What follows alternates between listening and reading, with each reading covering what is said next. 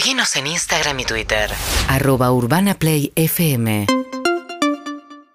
8 y 20 de la mañana. Eh, decíamos que el dólar ayer tocó los casi 400 pesos. Hoy puede ser el día eh, Moritán, si llega a los 400, ¿no? 3.97 el Sí, blue. Sí, totalmente, totalmente. Los paralelos no subieron mucho, pero muchos dicen, bueno, esto es el fracaso de la, la idea de masa de intervenir en ese mercado a través de eh, quedarse con los títulos en dólares que tienen los organismos públicos. Lo cierto es que eso todavía no pasó, porque lo que dijo Massa es que se va a someter a una suerte de dictamen.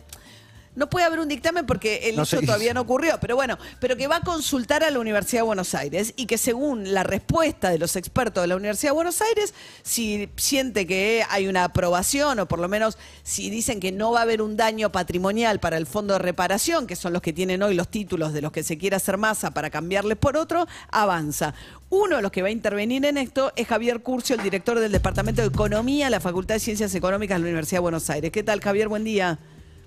¿Qué tal? Buen día, María, mucho gusto. Bueno, ¿qué van a. Gra- No, ustedes. A ver, ¿qué, ¿cuál es el tipo de intervención que va a tener la Universidad de Buenos Aires? Porque es raro. Va, es, Bueno, es- la- es especial, no digo raro en- Sí, sí, como sí, algo sí. malo. La, la- la universidad recibió un pedido que hizo el, el Ministerio de Economía para que se pueda valorizar el impacto de esta modificación en la tendencia de bonos que se dispuso para ciertos organismos que, y especialmente lo que se pregunta ahí es sobre la, el, valor accionario, digamos, de, de los de los bonos que se corresponden con el Fondo de Garantía de Sustentabilidad en la idea de poder evaluar a partir de eso cómo, cómo se respalda o cómo se modifica el respaldo que tiene el, digamos, las jubilaciones y pensiones a través del Fondo de Garantía de Sustentabilidad.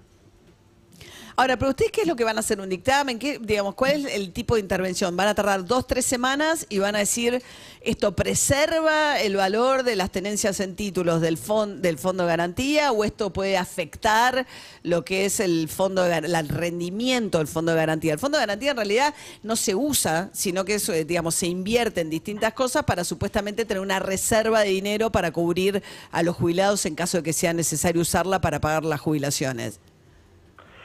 Desde distintas áreas de, de la facultad se va a buscar dar respuesta a estas preguntas particulares y ahí hay una aclaración por parte de- del decanato, de, de la conducción de la facultad, de que distintas áreas, distintos grupos de investigación, centros de investigación y demás, podrán hacer interpretaciones dando lugar a la pluralidad que siempre, digamos, eh, respeta la, facultad y que está en la esencia de lo que el desarrollo de, la facultad establece, tanto en términos de, docencia como, como de investigación. Yo diría que hay varias como aristas para discutir alrededor de este, de este tema. Por un lado, claramente, y es el que me toca más directamente a mí en el trabajo de análisis del financiamiento de la protección social y dentro de ello de la previsión social en el que yo me, ocupo, que tiene que ver justamente con eso, con identificar cuál es el rol que juega el Fondo de Garantía de Sustentabilidad y en qué sentido es beneficioso que una, un área de administración de la seguridad social como es la ANSES tenga o no funciones, digamos, de análisis financiero y de y de administración de, de finanzas que no tienen que ver con el sistema de reparto que actualmente tiene nuestro sistema jubilatorio, ¿no es cierto? El- O sea, el al ANSES sistema de le quedó de la época de las AFJP, que tenían, digamos, inversiones en títulos, este, acciones de empresas, eh, o incluso plazo fijo, lo que fuere. De eso queda bajo el ANSES, que el ANSES en realidad se dedica a pagar prestaciones y jubilaciones, que además haga inversiones. Esto es lo raro, quedó, digamos, en el ámbito del ANSES una actividad que no es propia del ANSES.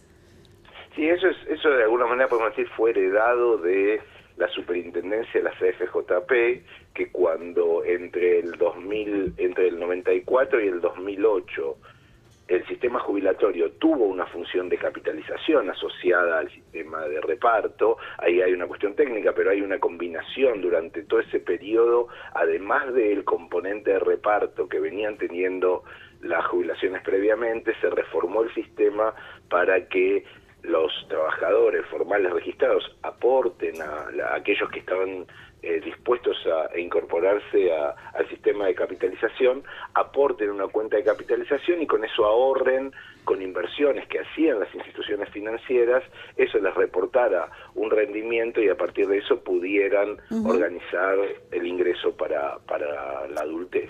El sistema de las AFJP, sí. Exacto, cuando se renacionaliza en 2008, todos esos ahorros acumulados fueron a parar a partir de, de la ley por la cual se renacionalizó el sistema y se volvió a convertir exclusivamente de reparto en un fondo, este Fondo de Garantía de Sustentabilidad, que es el, el FGS, que eh, tiene que de, que de alguna manera tiene el objetivo de resguardar eh, los, los, los valores y el, y el nivel de, de las jubilaciones. Bueno, la ANSES administra ese fondo desde ese momento sin tener funciones específicas relacionadas con el manejo del sistema financiero y sin que la lógica de funcionamiento del sistema de reparto eh, digamos, justifique que exista esto, porque el sistema de reparto se caracteriza por repartir. eh, Claro, o sea, no, no, no usa, nombre. no echa mano al fondo para pagar jubilaciones regularmente, ahora que el sistema es todo estatal. Entonces la pregunta es ¿por qué maneja este fondo la ANSES? Quedó de aquella ley. Exacto, y no hay, no hay, no hay un argumento desde el punto de vista económico para justificar que un área que no está especializada en el manejo de recursos Claro. financieros tome esto cuando el, el Estado tiene otras áreas.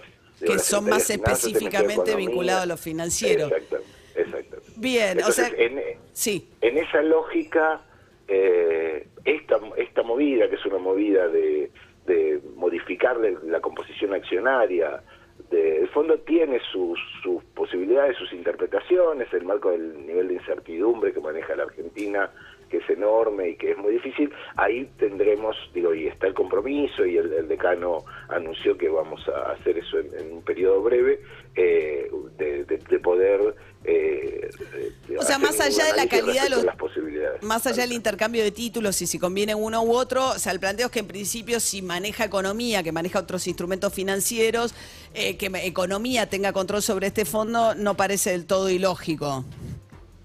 No, exactamente, digo, mi opinión personal, digo, todavía Sí, no sí, tenemos hecho bien. esta cosa, pero mi opinión personal tiene que ver con que este fondo, que en algún punto, digo, tiene una lógica de resguardar en los recursos de los jubilados, como la ANSES recibe recursos Del Estado para pagar, de los claro. no contributivos, exactamente. Pero recursos que no son contributivos, además de los contributivos, eso requiere una gran reforma del sistema previsional y al mismo tiempo administrar cómo aseguramos los recursos para poder hacer eso sostenible y mejorar la capacidad de protección que tienen los adultos mayores, que, que hoy Bien. obviamente es insuficiente y que se requiere sostener. Javier Curcio, director del Departamento de Economía de la Facultad de Ciencias Económicas de la UBA, muchas gracias. ¿eh? Gracias a ustedes. buenos Hasta días. luego. Sí, porque lo que decía Ana Massa también es le pegaste un manotazo a los títulos, pero es verdad, que, digo, es cierto que si vos sos ministro de Economía, estás tratando de ordenar todo el tema de la deuda, hay una gran parte de esa deuda que no la manejás porque la maneja la ANSES a través de este fondo, ¿no? Sí. Eh, hay que ver cómo le va con el dictamen ahora de la UBA, pero la ley dice que lo tiene que manejar la ANSES. Sí, sí, tenés que hacer un, un proyecto de ley, mandarlo al Congreso, que el Congreso lo apruebe. Digo, para eso hay que tener en cuenta que los diputados de la oposición presentaron dos proyectos de ley para derogar el decreto, este de canje de bonos, y que el decreto tiene que ser aprobado por la bicameral. Lo que pasa es que estando la- el radicalismo tan presente en la Universidad de Buenos Aires, si la UBA le hace algún guiño, lo va a ayudar a, ¿no? A, a- Y por lo menos hay un sector, digo, que va a tener que mirarlo con, con un poco más de cariño, que es el Claro. sector de evolución, que está muy representado por diputados que tienen mucha carrera universitaria. Bien, veremos qué pasa con eso. Seguinos en Instagram y Twitter. arroba urbanaplayfm